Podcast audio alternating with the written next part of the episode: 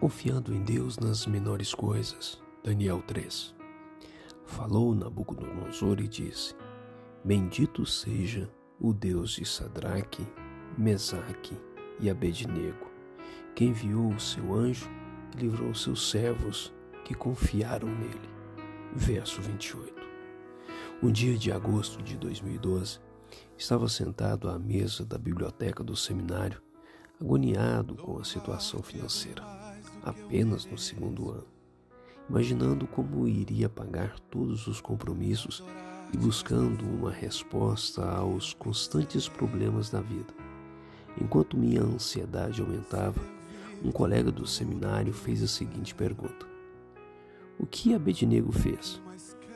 Para tentar entendê-lo, perguntei: Você quer dizer Sadraque, Mesaque e Abednego na fornalha de fogo?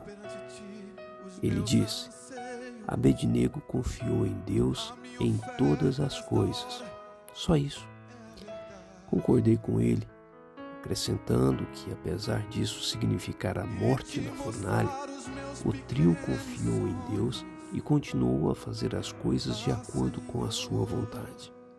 Então ele se retirou e eu fiquei pensando sobre a lição enquanto escolhia quais contas deveria pagar. Deixei apenas o aluguel para depois. Faltavam exatos duzentos reais. Saber de Nego e seus dois amigos podiam confiar em Deus na fornalha de fogo, eu certamente poderia confiar nele em todas as coisas. Dois dias depois, recebi um envelope, presente de aniversário.